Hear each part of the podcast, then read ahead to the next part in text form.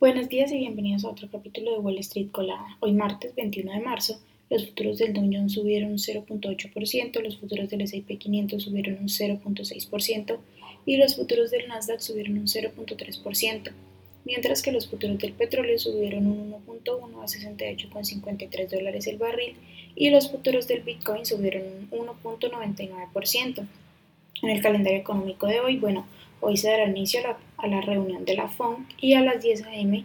se publicarán los números de ventas de viviendas existentes. En las noticias que tenemos hoy, la secretaria del Tesoro, Janet Yellen, informó que el gobierno está dispuesto a tomar nuevas medidas para garantizar la seguridad de los depósitos bancarios y además evitar el contagio del pánico actual sobre el sector.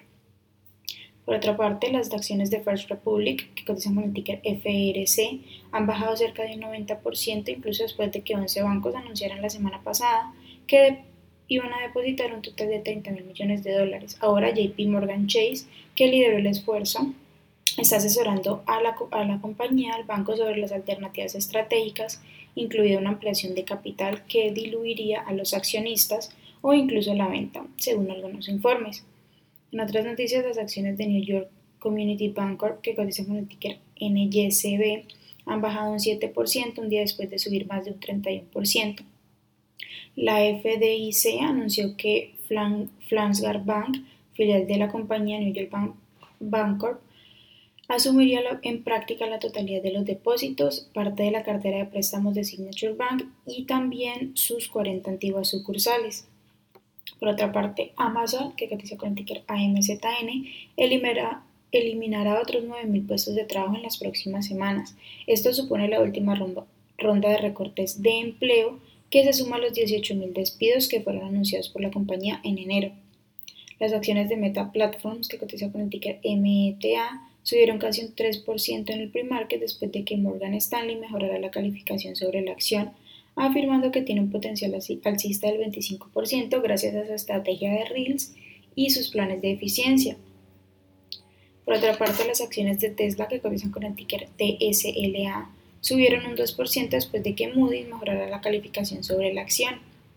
Cruise de General Motors, que cotiza con el ticker GM, sigue avanzando tras solicitar un permiso para probar sus vehículos autónomos en todo el estado de California, después de un año de haber iniciado su servicio en San Francisco.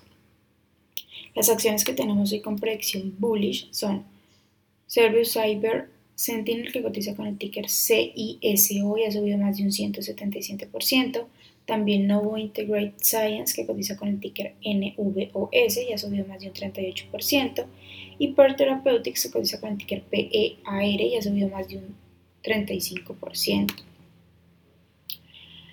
En las acciones que tenemos con predicción bearish están Cuauhtémoc que cotiza con el ticker QTT y ha, bajado más de un 54%. También Almiton que cotiza con el ticker ALT y ha bajado más de un 39%.